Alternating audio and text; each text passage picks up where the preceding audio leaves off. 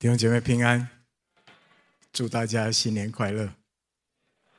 我们一起低头来祷告，天父，我们好感谢你，在旧历年前，我们可以齐聚一堂，可以一起这样尽心尽心的敬拜。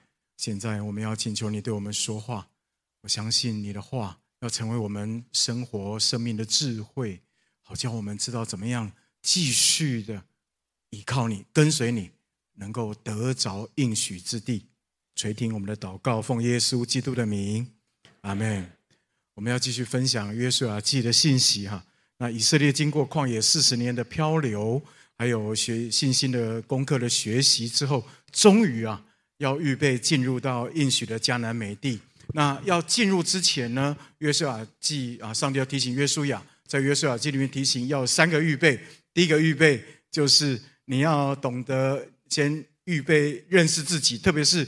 了解自己啊，几斤几两哈？你要特别留意你里面的胆怯哈。那啊，第二个是预备，是要预备差派探子，熟悉敌情，就是要要认识环境，认识仇敌。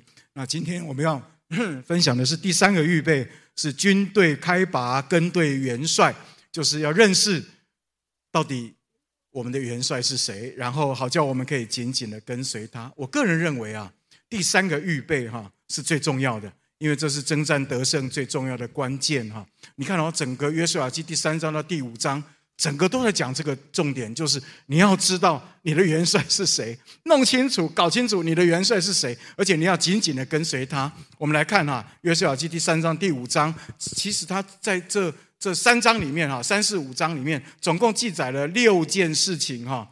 这六件事情呢，我说都是指向你要知道你的上帝。才是你的元帅，所以你要跟随他。这个是要进迦南美的美地，要得应许之地最重要的一个预备哈。那你要看哈，我们分别来看这六件事是什么。第一件就是第三章里面的约柜。第三章记载以色列百姓过约旦河哈，呃，约柜是走在最前面，然后大家就跟着约柜走。可能你会问，为什么上帝要安排约柜跟祭司走在最前面？很简单，是因为约柜代表上帝的同在。约柜里面放着三个东西，一个是玛纳，是代表上帝的供应；代啊，第二个放的是亚伦发发杖的发芽的杖，是代表上帝的权柄；还有法版，是代表上帝的话。这三件东西都是上帝与他百姓同在的证据，所以约柜又叫正柜。不过，基本它核心的意义是什么呢？约柜在的地方，就是上帝同在的地方，所以我们要跟着约柜走。他要以色列百姓跟着约柜走，就是跟着上帝走，因为只有上帝才能够带领以色列百姓过约旦河进应许之地。哦，这是约书亚记第三章告诉我们第一个部分，第一件事情就提醒我们：你要知道你的上帝是谁，他才是你的元帅，是他能够带领你进应许之地。那第二件事情是什么？是第四章。立时为记，为什么要立时为记？目的是做证据哈，做见证，为的是要告诉以后的子孙说，因为耶和华我们的上帝在我们前面使约旦的河水干了，等着我们过去。你知道以色列百姓过约旦河哈，是另外一个神迹哈。同样是水分开，红海是两边分开，然后以色列百姓从中间走过去，对不对？是吗？但约旦河是什么呢？是约旦河的上流的水立起成垒，你可以想象那个画面，然后下流的水就全然断绝。所以约旦河跟红海都是神迹啊，水分开的方式不同，但是都是上帝超自然的神迹。如果不是上帝在当中施行神迹，以色列百姓怎么可能可以过约旦河？而且可以过得那么顺，所以上帝就要他们立时为记哈。你看四章二十二十四节，那你说要让万民都知道耶和华的手大有能力，这是立时的目的哦，要使我们永远敬畏耶和华我们的上帝。所以你看，第一个第一个事件，第一个记载，第二个记载的目标都是一样，你要知道你的上帝是谁，元帅是谁。OK，你要信靠他。第三件的事情是什么？是割礼。割礼在啊犹太男丁身上哈啊，其实啊是一个很重要的一个记号啊。出生第八天之后的男丁就要行割礼，这代表上帝要跟他的百姓立约，上帝要做以色列百姓的上帝，而以色列百姓要做上帝的子民。现在要进应许之地的是以色列的第二代啊，因为第一代已经都全部都啊，就是死在旷野哈。那第二第一代有受割礼，但第二代没有。上帝一直记得这件事情，割礼有这么重要吗？你们觉得？上帝说非常的重要。你要进应许之地，你要清楚知道到底你的上帝是谁，这一点非常的重要。你要知道你是上帝的孩子，这件事情非常的重要，而且不单单上帝要提醒他们要受割礼。上帝还要在当当当中做一件很奇妙的事情，就是第五章第九节所说的：耶和华对约书亚说：“我今日要将埃及的羞辱从你们身上滚去了。”什么叫做埃及的羞辱都滚去了呢？因为以色列百姓他们在埃及受尽了一切的奴役，受尽了辖制，还有受尽了嘲讽。以色列埃及百埃及人啊，看到以色列百姓啊，在在旷野里面绕来绕绕不出来。埃及人就嘲笑以色列百姓说：“你们真是无能啊！你们的上帝哈，把你们带到旷野里面来哈，是为了让你们死在旷野。”他们受尽了埃及人的嘲讽，但上帝说：“我要把第二第一代的以色列百姓，虽然因为罪死在旷野，但第二代百姓，上帝说我仍然要做你们的上帝，而且。”我要把你们从埃及所受的羞辱全部都除掉，让你们知道做上帝的孩子是何等的尊贵，而那一位率领你们做上帝的元帅是何等的全能、全知而且全爱。这就是啊，这就是那个啊那个受割礼的意义哈。其实我再多说一点哈，呃其实照理说啊，照理说，如果你是作战专家的话哈，啊，你知道单单。以色列百姓过约旦河那个神迹啊，那个河水哈就分开，上流就立哈就是立起成垒，下流的水断绝。但是这件事情就已经让迦南的诸王还有迦南人的百姓已经上胆了，闻风丧胆了。坦白讲，你如果知道说敌人已经上胆了，我这就直接就冲就杀了，不是吗？把握时间就冲，趁势追击，是吗？但是没有啊，上帝说休战呢，等一下，先受割礼。受割礼，割礼之后，你知道那个你就你就整个整个那个那个情势哈，你就就是戛然停止啊，整个部队行进就要戛然停止，你知道为什么吗？因为你动手术，动手术你几天不能行动啊，可见上帝看重割礼这件事情超过军队的行进，为什么？因为上帝要以色列百姓知道。上帝要跟他们立约，上帝要做他们的上帝，这件事情是上帝非常非常看重的。各位，我们今天在地上，我们跟以色列百姓一样，我们前冲、左冲，然后撞，然后啊，然后前仆后继，然后，哎，各位，你要知道，不是你的能力使你能够冲锋陷阵，是你的上帝。所以你要清楚知道，上帝把你分别出来做他的孩子，背后有一个很宝贵的心意，就是要他要亲自成为你的元帅，他要率领你。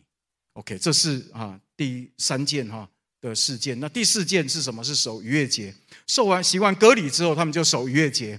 那逾越节我们都清楚啊，是以色列一个很重要的一个节期。他专门在纪念上帝是拯救，因为上帝带领他们出埃及。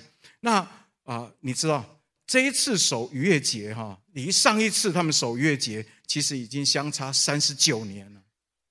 三十九年他们没有守逾越节，所以这次守逾越节的意义非凡，特别是针对第二代的百姓。你们都知道，上帝为什么要守要他们守逾越节，就是再一次提醒他们，耶和华是他们的拯救，是他们的元帅。你会发现，一二三四个事件都同样指向一个目标，是什么呢？你不要忘记，我才是你的元帅。第五件事件是什么？是上帝的供应。很有趣的啊，当以色列百姓一到了迦南地，开始吃那地的土产的隔天，上帝就停止继续降玛纳给以色列百姓。四十年呢，上帝每一天都供应玛纳给他们，这是超自然的供应，对吗？但是他们进应许之地之后，他们开始吃地上的土产，那超自然的供应就可以停止了。我们的上帝是怎样的上帝啊？他是统管万有的上帝，他可以超自然的供应我们的需要，他也可以透过我们地上的土产满足我们的需要，因为天上地上超自然自然都是他所管。这是上帝所告诉我，他是我们一切的供应，所以当我们有需要的时候，来倚靠他。而这是约书亚记第五章里面哈啊三到五章里面第五件的记载。那第六件也是最精彩的啊，是约书亚记第五章十三十四节哈啊，我觉得这是最高潮哈，就是有一个人手拿着刀，突然站在约书亚面前，把约书亚吓坏了。你是谁啊？你来帮我们还是帮敌人？那位 这这个人说：“我是来帮耶和华军队的。”我是耶和华军队的元帅，我们一起来读好不好？约书亚记第五章十三十四节，好吗？预备，请。约书亚靠近耶利哥的时候，举目观看，不料有一个人手里有拔出来的刀，对面站立。约书亚到他那里，问他说：“你是帮助我们呢，是帮助我们敌人呢？”他回答说：“不是的，我来是要做耶和华军队的元帅。”约和华就俯伏在地下拜说：“我主有什么话吩咐仆人？”然后。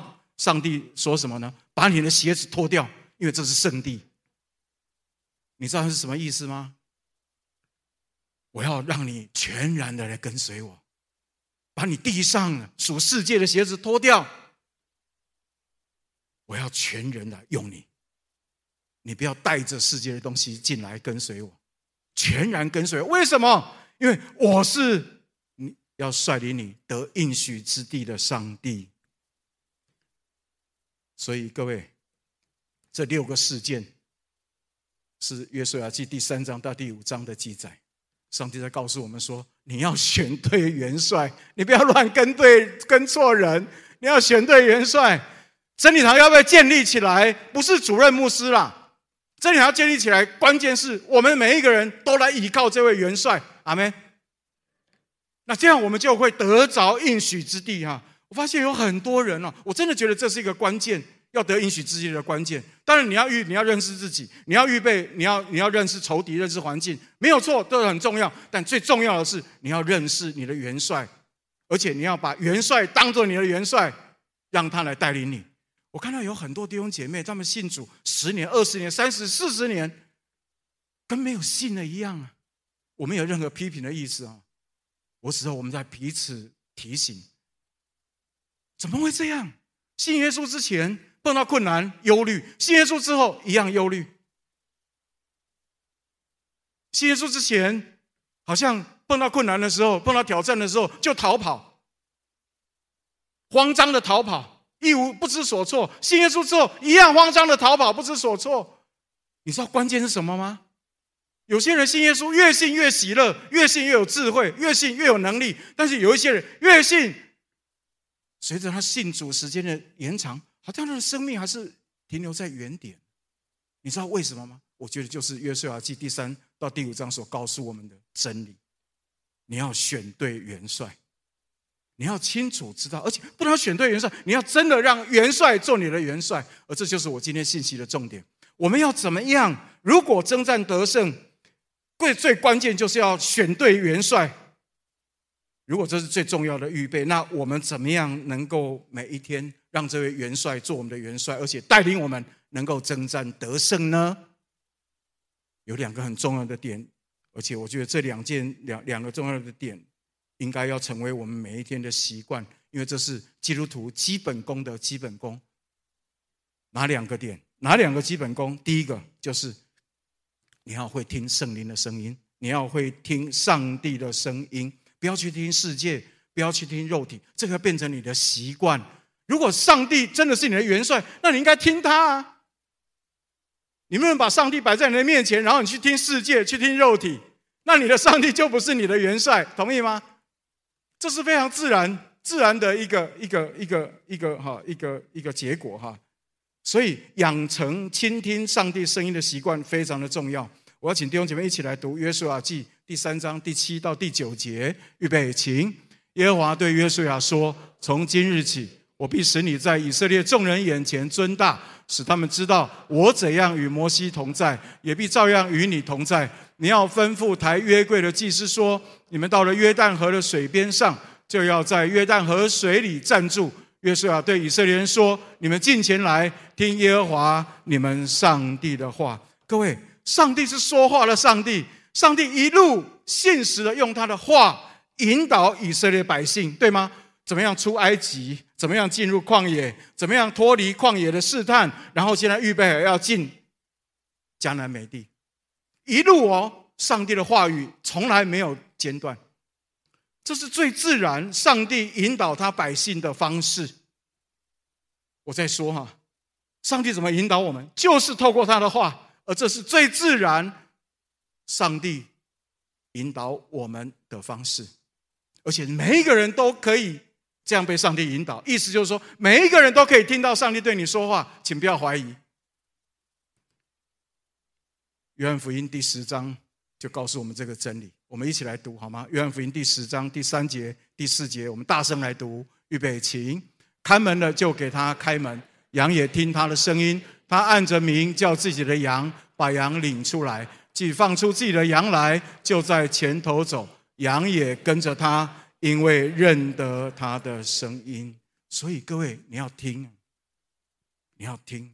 上帝对我们说话的管道很多，他会在你祷告的时候对你说话，他也会透过人对你，对你透过身边的人对你说话。所以你在 RPG 祷告的时候，你耳朵要打开，你要听。上帝会透过跟你一起祷告的人对你说话。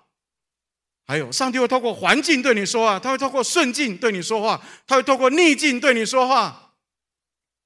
还有，上帝他还会透过梦对你说话。所以很多人在做梦是有意义的，特别是那梦做完之后印象深刻，你要把它记下来，然后你要问上帝：上帝啊，你在对我说什么话？上帝是一位说话的上帝哈，所以话非常非常的重要啊。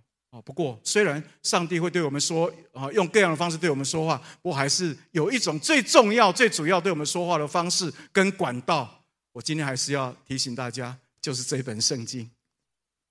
所以，请大家踊跃的参加二零二三年的圣经中览班，好吗？啊，还有另外啊，开卷有益哈，真的有益哈。啊，每一卷都非常有益处，会让你更多认识上帝，知道他的心意哈。那还有。呃，另外早上起来跟大家一起读圣经啊，一起参加晨祷，就像杨师母刚刚所说的，非常非常有帮助。你少睡一点，智慧增加，困难减少，你不要吗？没人理我，求主帮助我们哈。各位，上帝既然会那么殷勤的对人说话，所以我们耳朵要打开，我们要会听。我在想啊，常常在想一个问题：为什么上帝话这么多？但是我们很多时候却听不见。我觉得最主要有两个原因。第一个原因是我们真的不知道上帝会对人说话这个真理。我们都以为上帝只会对某一些人有恩高的人说话。我告诉你，这是谎言。上帝会对每一个他的儿女说话。所以，请你祷告的时候，不要只是拼命的报告。一股脑的把你所要的报告上帝，然后从头到尾耳朵都是关着的，那就太可惜了。传道书第五章第一节、第二节告诉我们说，我们在跟主祷告的时候，言语要稀少，不要太多，让上帝对我们说话多一点。因为献祭，呃，听命过于献祭。我们要学撒摩尔，主啊。你既然会说话，请你说话，仆人静听。所以祷告的时候话语很多，不一定是好的。你就说你该说的就好，然后听上帝对你说话，然后可以跟上帝对话更好。我觉得这点非常非常的重要哈。所以祷告的时候耳朵要打开，因为神会对你说话，不要再被魔鬼骗了。上帝会对你说话，因为你是上帝的孩子。非常非常的重要，这是第一个原因。第二个原因是什么呢？因为我们太忙，因为我们太多事情，我们心里面塞满了很多的自己的东西，所以上帝即使要对我们说话，我们也听不见，也听不进去，因为我们里面太强了，自我太强了，自我主观意识太强了。我不是在讲你们，这是讲我，讲我自己啊。所以对我来说，哈，要相信上帝会对我说话，一点都不难。但我最大的软弱是什么？我需要祷告，求主帮助我，能够在忙碌的时候，能够把心安静下来，求圣灵帮助我，让我可以常常一面做工，然后一面耳朵打开，让神继续来引导我。特别是在忙得不可开交的时候，我需要求神帮助我，我可以不带任何成见的。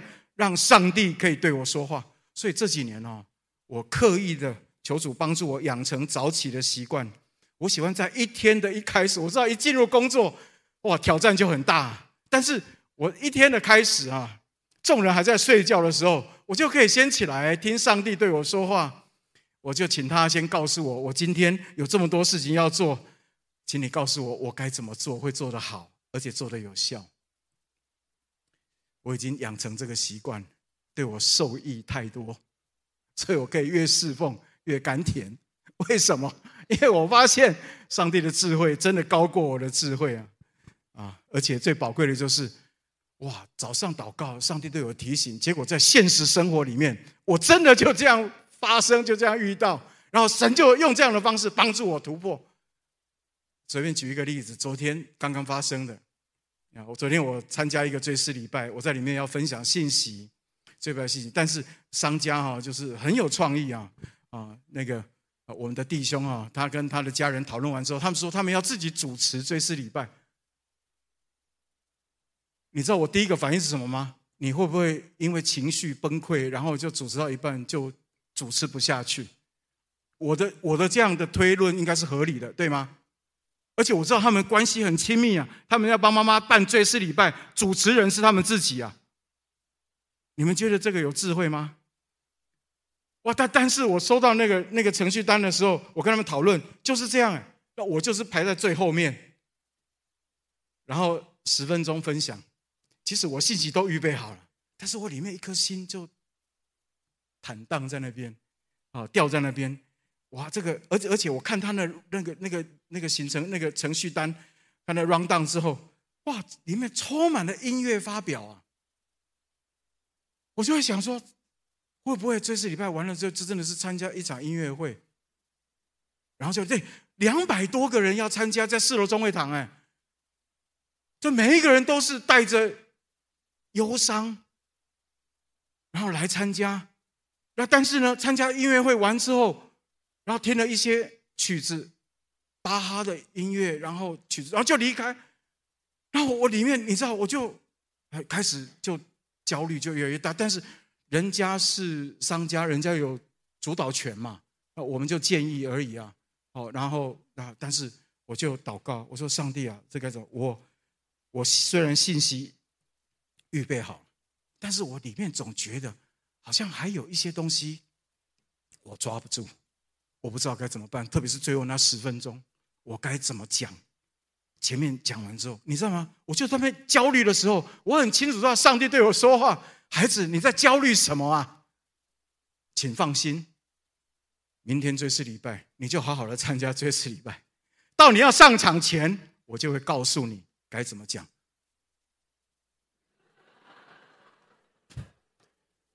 哎，各位，我是我是写逐字稿的人。我追思礼拜，我逐字稿也都写好了，各位，我不能乱上去乱讲啊。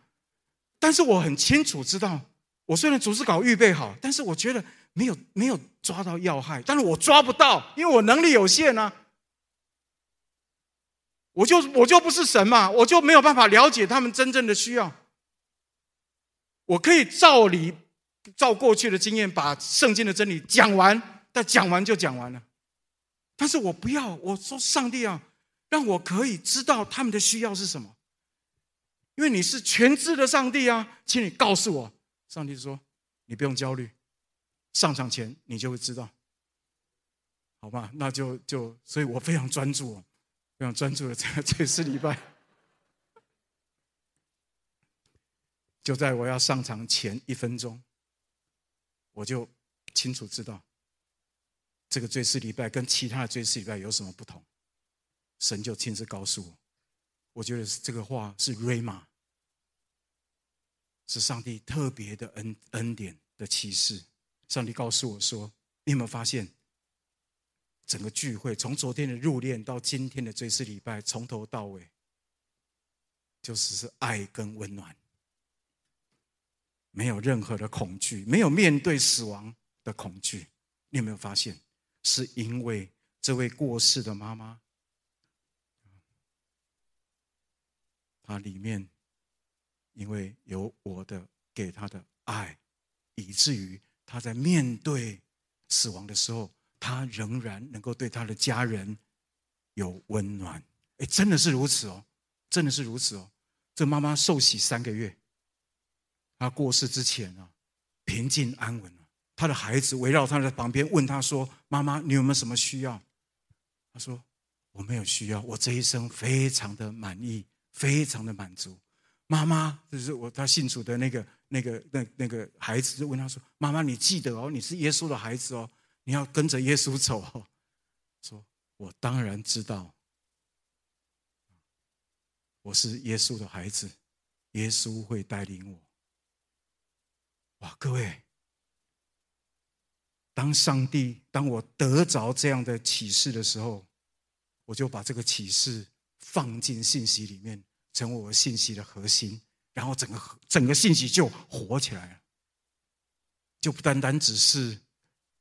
面对过世人的一个圣经的教导，而是神透过他的话，就成为众人的安慰。我在上面，我都可以感觉到啊，都感觉到人的心，就听到听到说，你有没有发现这个这个今天这个追思礼拜很不一样，充满了爱跟温暖，而且丝毫没有一丝对死亡的恐惧。当我这个话从我口里说出来的时候，我看见现场两百多人，满满的哦，两百多人，我看他们的心就开了，我就顺势我就说：你们愿不愿意让这位爱跟温暖的上帝啊，成为你们的帮助，成为你们的救主，让你们跟你妈妈一样，面对死亡也不害怕。哇！我说：“你们愿意的，把你的手按在胸口，我带你们一起祷告。我在上面看，几乎全部都跟我一起做决志祷告。我发现了，其实我在预备这边信息的时候，特别昨天那追思礼拜那个经历回来之后，我就一直在想一件事情。我发现倾听不单单只是把耳朵打开，我觉得倾听是一种真实对上帝的敬拜。不知道你同不同意？”上帝啊，请说，仆人静听，因为你比我还要高明，你比我还要有智慧，比我还要有能力。你阿门吗？请你跟你旁边的弟兄姐妹说，你要学习听上帝的话，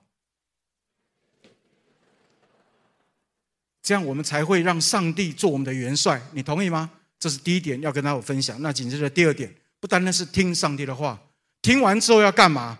第二个很重要的是要行动，要照着上帝对你所说的话去做。上帝说什么，我们就做什么。各位，如果我们只是听见上帝对我说话，但是我们却不去做，那什么事情都不会发生。你同意吗？上帝启示约书亚，要约书亚告诉祭司说，过约旦河的时候，脚要先踩下去，河河水就会分开。但是如果祭司抬约柜的人脚就是不抬下去，你觉得水会分开吗？当然不会嘛，当然不会嘛。所以耶稣提醒我们啊，《约翰福音》第十四章二十一节非常宝贵的经文。你要遇见上帝吗？你要真实经验上帝在你身上的引导吗？我们一起来读好不好？把这些经文刻在你的心板上。我们一起来读，请。有了我的命令又遵守的，这人就是爱我的。爱我的闭门我父爱他，我也要爱他。并且要向他显现。各位，如果我昨天早上我在灵修的时候，神对我说话，但是我听见了，我却没有照着去做，昨天就不会有什么事情发生。我只是把讲章讲完而已啊，讲完之后拍拍屁股就走了。但是我失去了最重要、最宝贵的是什么呢？是钱买不到的，就是上帝的同在。我就不会经验到真实的上帝向我显现。所以我昨天服侍完的时候，哇，我里面好像被圣灵充满一样。神啊，我感谢你，你与我同在。我是谁啊？我是一个败坏的器皿哎，但是这个宝贝竟然会住在我的里面，会用他的话信实的引导我。所以各位不能光听，你要采取行动。听见了就要去做。我想问大家，你觉得听神的声音跟做上帝要我们所做的，请问哪一个比较难？再问一次，想一想啊，都难啊。这真理堂的标准答案呢？这叫真理堂式的答案啊。呃，这多这个真的是标准答案哈。是好的答案哈，都难。为什么都难？你觉得听神的声音难呃容易吗？我觉得不容易。为什么？因为肉体太强，就是不想听啊，自己意见很多啊。但我问你，去做上帝要你做的容不容易啊？我觉得也很难呢。为什么？肉体太强啊！不要去饶恕他，不要饶恕他，就代表我矮一截，不要。你要去爱他啊？那不要，他对我那么好，那那对我那么不好。你要爱他，得寸进尺。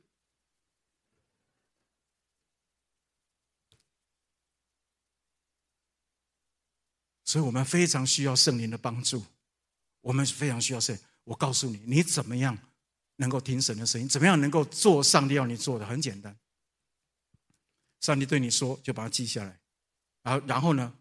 就照着去做就是了，祷告求神给你力量，就照着去做就是了。然后你去做了之后，你就会惊艳上帝，然后你的信心就会起来，然后你的心就会一次一次的变柔软。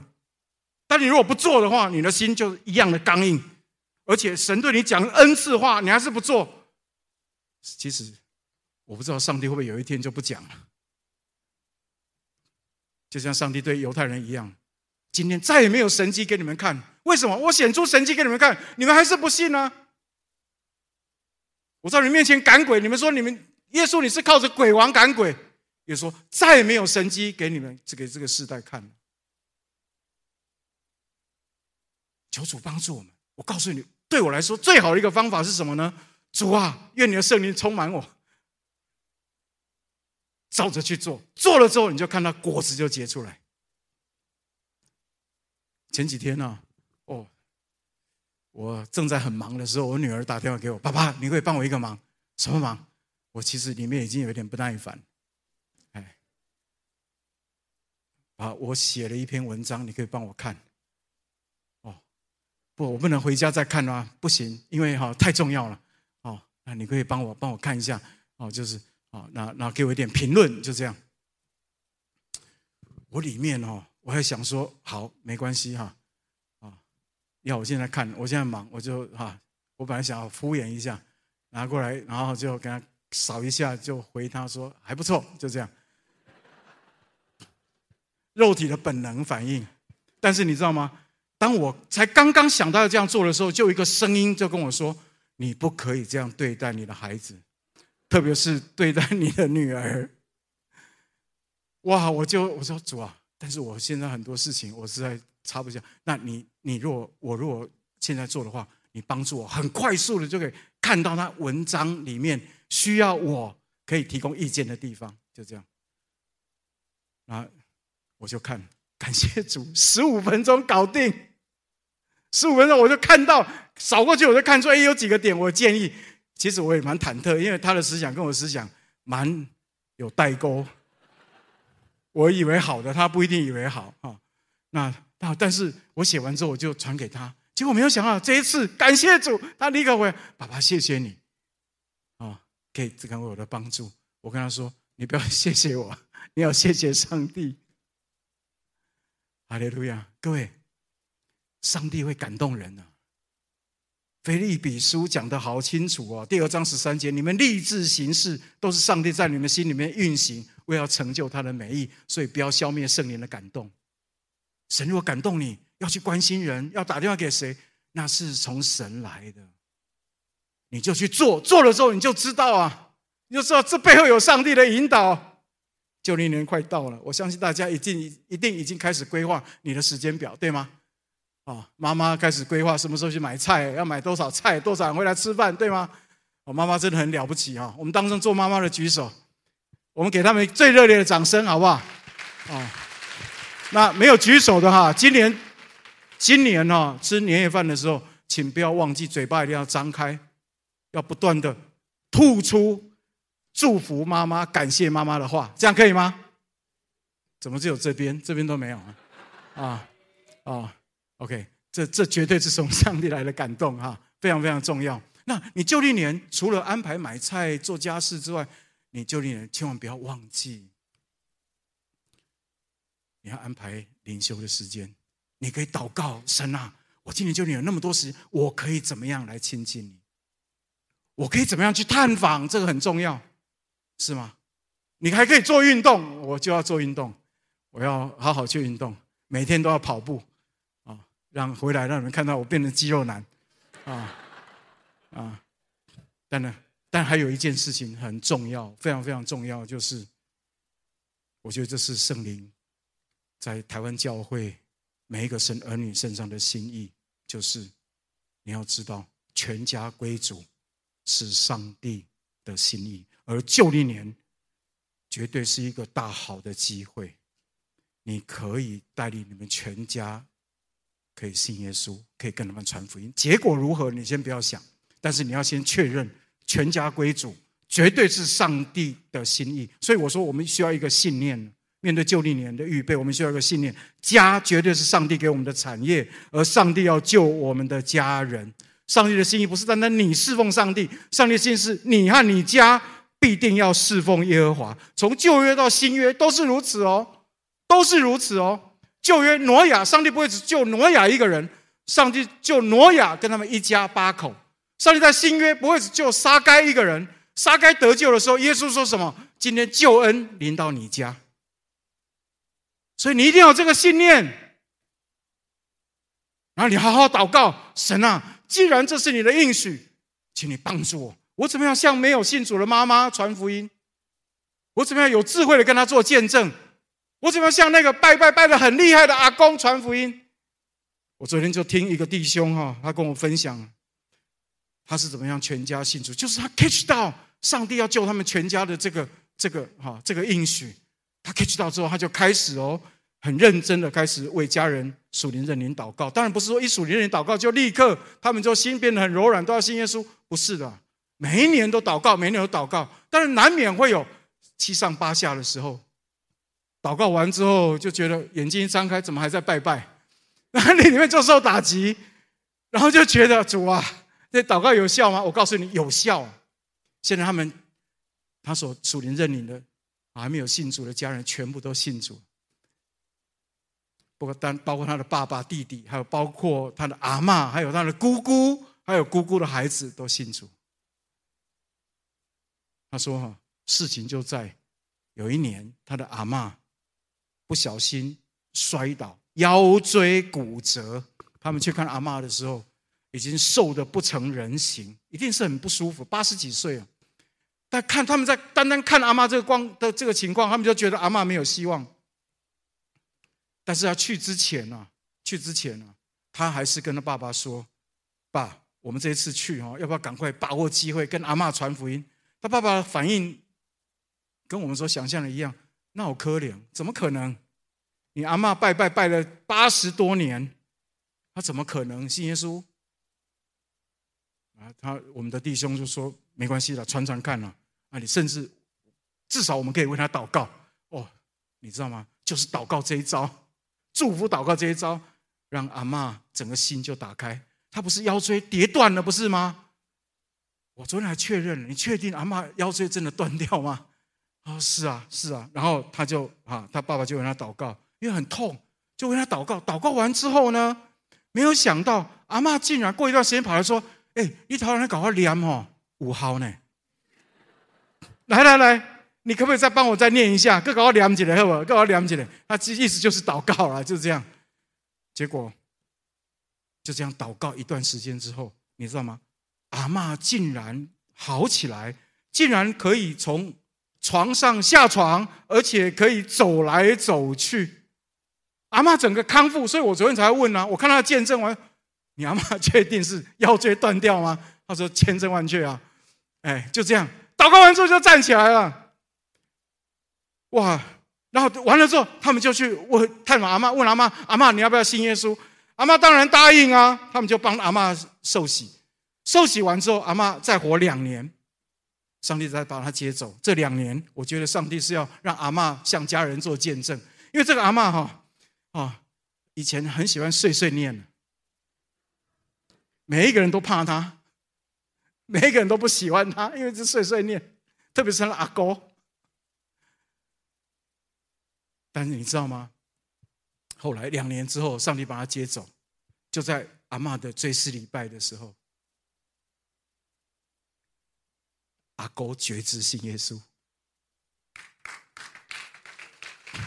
为什么你知道吗？为什么阿哥觉得信耶稣？你知道吗？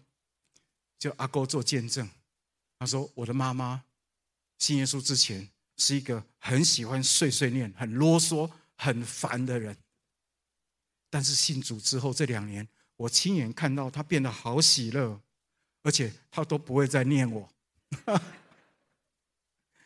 他说：“我们都觉得非常的奇妙，所以我要跟我的妈妈一样，要来信耶稣。而因为这样子，也产生骨牌效应。另外一个姑姑，还有另外一个姑姑的两个孩子，也因为这个姑姑信耶稣，然后。”他们也决志信耶稣，他们现在全家归主。就历年，上帝一定会把很多美好的祝福给我们，在耶稣里面，所有的祝福，上帝都等着要给我们。这是上帝的所给我们的应许之地。你在旧历年里面，你不单单可以跟家人相处，你还会经验到上帝的同在。但我还是要说，有一件事情是上帝要给你的产业，千万不要忘记了，就是你和你全家都要得救。我们一起低头祷告，天父，我们感谢你，谢谢你与我们同在。愿你的话就成为我们的力量，让我们可以在你的面前站立的稳。让我们愿意脱下脚上的鞋，我们不带着我们的肉体。这世界的牵绊，我们单单把自己奉献给你，主啊，率领我们，让我们可以得着应许之地，把一个信而顺服的心放在我们的里面。